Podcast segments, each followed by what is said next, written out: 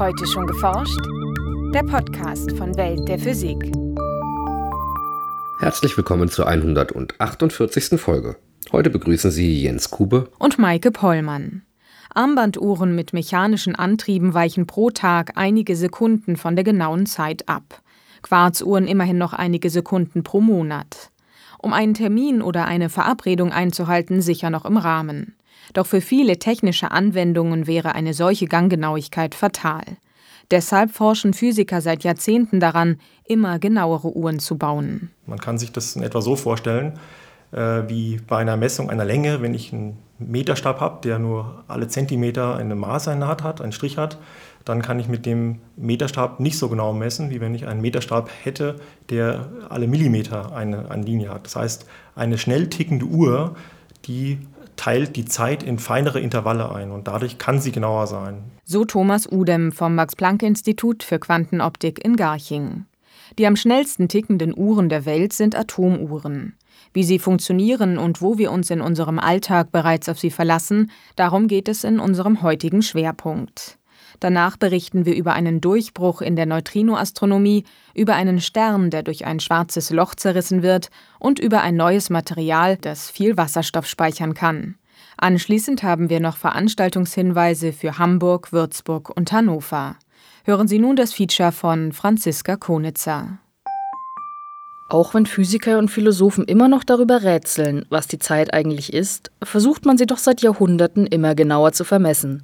Ob Sonnenuhr, Pendeluhr oder Atomuhr. Alle Uhren funktionieren nach demselben Prinzip, wie Thomas Udem vom Max-Planck-Institut für Quantenoptik in Garching erklärt. Also die allermeisten Uhren oder eigentlich alle gebräuchlichen Uhren bestehen aus im Wesentlichen zwei Komponenten. Die benutzen etwas, was periodisch ist und äh, dann gibt es etwas, was, diese, äh, was, die, was diesen periodischen Vorgang zählt. Und der periodische Vorgang kann zum Beispiel die Erdrehung sein, dann hat man zum Beispiel eine Sonnenuhr der kann aber auch ein Pendel sein, dann hat man eine Pendeluhr. Oder es kann auch ein Atom sein, das man irgendwie zum Schwingen bringt. Und äh, wenn man das benutzt, dann spricht man von Atomuhren. Atomuhren liefern heutzutage die Zeitangaben mit der höchsten Genauigkeit. Die koordinierte Weltzeit, auch UTC genannt, basiert auf der Koordination von Hunderten von Atomuhren. Betrieben werden diese Uhren weltweit von Instituten wie zum Beispiel der Physikalisch-Technischen Bundesanstalt in Braunschweig. Die allererste Atomuhr mit Ammoniakmolekülen als Taktgeber fing im Jahr 1949 zu ticken an. Wenig später folgten auf Cäsiumatomen basierende Atomuhren. Die Cäsiumatome befinden sich hierin zunächst allesamt in ihrem Grundzustand, den Zustand niedrigster Energie. In einem nächsten Schritt schicken Physiker Mikrowellenstrahlung auf die Atome. Unter bestimmten Umständen können die Cäsiumatome die Energie der elektromagnetischen Wellen absorbieren und in einen höheren Energiezustand wechseln. Der Wechsel von einem Energiezustand in einen anderen Energiezustand hängt im Fall der Cäsiumuhr mit dem sogenannten Kernspin zusammen. Dieser beschreibt den Gesamtdrehimpuls eines Atoms. Was man eigentlich macht, ist, man, man klappt den Kernspin um. Und den Kernspin kann man nur umklappen, indem man mit einer ganz bestimmten Frequenz äh, auf das Cäsiumatom einwirkt. Also der Kernspin ist da sehr, sehr wählerisch. Und dieses Umklappen von dem Kernspin misst man. Also man misst nicht die Absorption, oder man misst auch nicht das, was das Atom aussendet, sondern man stellt einfach fest, dass der Kernspin umgeklappt wurde. Die Physiker können nämlich messen, bei wie vielen Cäsiumatomen der Kernspin umgeklappt wurde. Die Frequenz, also die Anzahl der Schwingungen pro Sekunde der Mikrowellenstrahlung, wird nun so lange verändert, bis das bei möglichst vielen Cäsiumatomen passiert. Physiker sprechen dann von einer resonanz.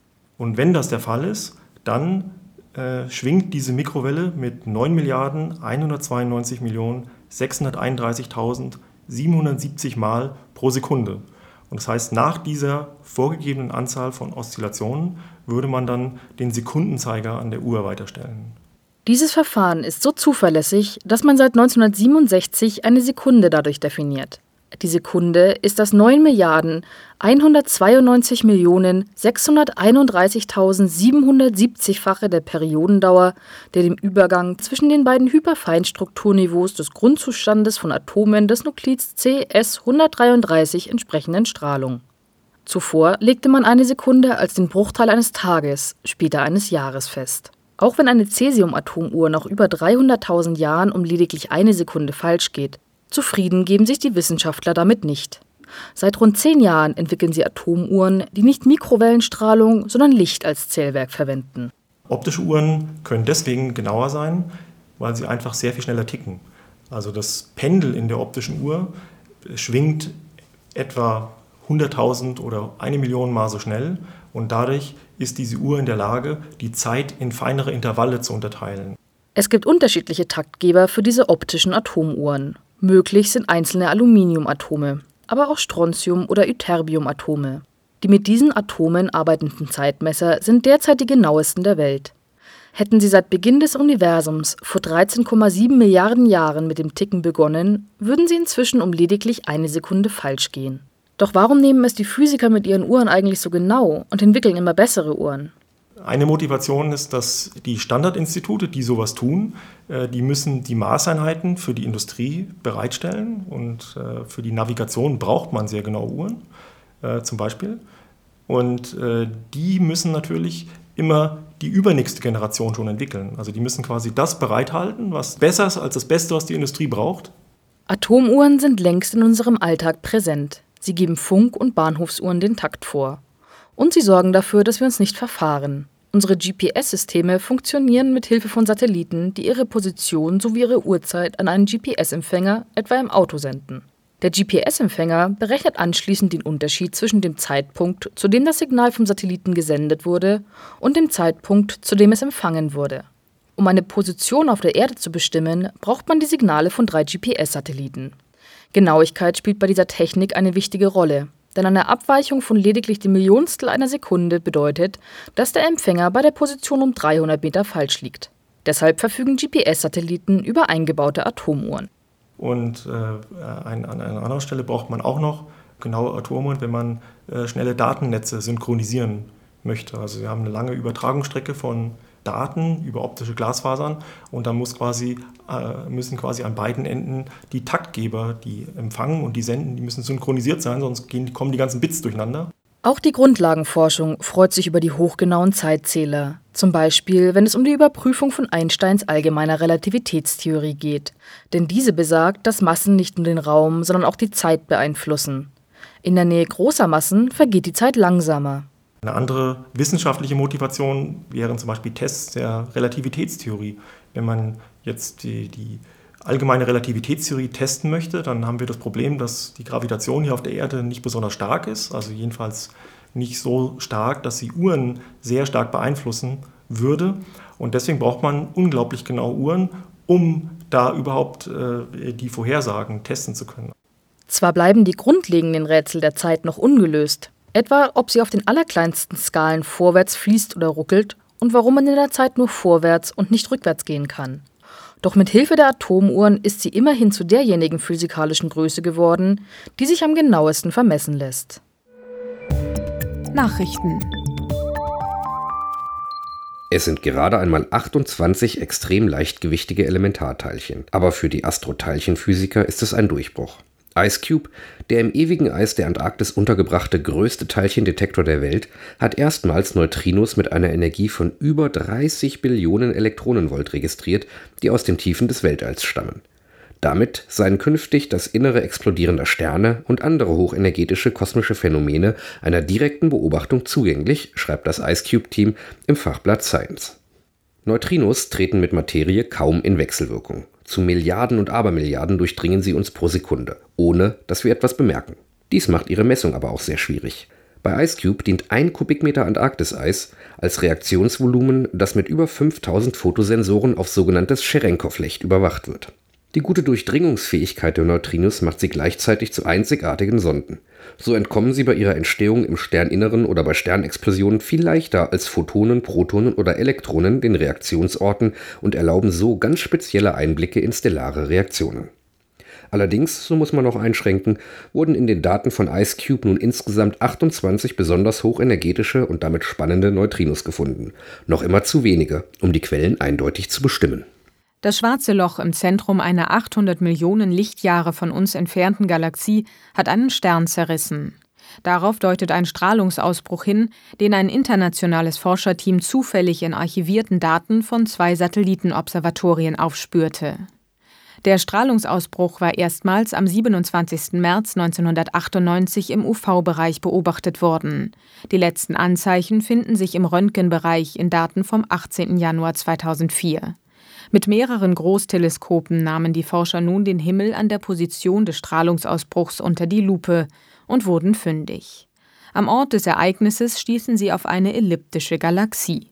Die Position des Ausbruchs ist in guter Übereinstimmung mit dem Zentrum des Sternsystems. Deshalb sei es die wahrscheinlichste Erklärung, so die Astronomen, dass ein Stern von den starken Gezeitenkräften des zentralen Schwarzen Lochs zerrissen worden sei. Aus dem Verlauf des Ausbruchs schließen die Wissenschaftler, dass das Schwarze Loch etwa die hunderttausendfache Masse der Sonne besitzt. Die Beobachtung und Vermessung solcher Ereignisse könnte zu einem wichtigen Werkzeug bei der Erforschung von schwarzen Löchern mittlerer Masse werden, so das Team im Fachblatt Astrophysical Journal. Mit anderen Methoden sei das bislang sehr schwierig. Bei Röntgenmessungen unter extrem hohem Druck haben Wissenschaftler die Entstehung von zuvor unbekanntem Iridiumhydrid beobachtet, einer Verbindung des Metalls Iridium mit dem Element Wasserstoff. Das neuartige Material kann bis zu dreimal so viel Wasserstoff speichern wie andere Metallhydride, was etwa für die Entwicklung von Brennstoffzellen mit hoher Kapazität interessant sein könnte. Die Studie eines internationalen Forscherteams ist kürzlich im Fachblatt Physical Review Letters erschienen. An der Röntgenlichtquelle Petra 3 des deutschen Elektronensynchrotrons DESI platzierten die Wissenschaftler ein Stückchen Iridium in einer sogenannten Diamantstempelzelle, mit der sich extrem hohe Drücke erzeugen lassen Anschließend füllten sie die Zelle mit Wasserstoff und setzten das Metall einem hohen Druck von bis zu 125 Gigapascal aus. Mit Petras intensiven, stark gebündelten Röntgenstrahlen durchleuchteten die Forscher die Probe und heizten sie zusätzlich mit Infrarotlasern auf. Das dabei entstehende Iridiumhydrid besitzt eine unerwartete Kristallstruktur, die bei keinem anderen bekannten Metallhydrid auftritt.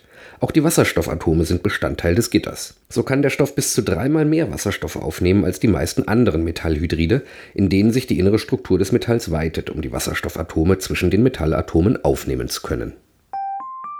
Und nun zu unseren Veranstaltungshinweisen. In Hamburg spricht Professor Henning Moritz von der dortigen Uni über die Reise zum absoluten Temperaturnullpunkt. In dem Vortrag sollen Kühltechniken vom Kühlschrank bis hin zur Laserkühlung vorgestellt werden. Am 3. Dezember um 17 Uhr im Otto-Stern-Hörsaal der Uni Hamburg. In Würzburg befasst sich Professor Bert Hecht mit der Frage, ob man mit optisch-spektroskopischen Mikroskopieverfahren eine atomare Auflösung erreichen kann. Denn die räumliche Auflösung optischer Spektroskopiemethoden ist durch Beugungseffekte auf rund 200 Nanometer begrenzt. Der Vortrag findet statt am 7. Dezember um 10.30 Uhr im Max-Scheer-Hörsaal im Hörsaalbau der Naturwissenschaften der Uni Würzburg. In Hannover hält Professor Markus Drescher von der Uni Hamburg den Vortrag Freie Elektronenlaser, Gigamaschinen für den Nanokosmos. In freie Elektronenlasern werden Elektronen beschleunigt und dann dazu gebracht, intensive Lichtblitze auszusenden. Solche Röntgenlaser eröffnen völlig neue Perspektiven für die Forschung. Zu hören ist der Vortrag am 7. Dezember um 11 Uhr im großen Physikhörsaal der Universität Hannover. Das war's für heute. Bleiben Sie wissenschaftlich und laden Sie uns auch nächstes Mal wieder herunter. Welt der Physik wird Ihnen präsentiert vom Bundesministerium für Bildung und Forschung und der Deutschen Physikalischen Gesellschaft.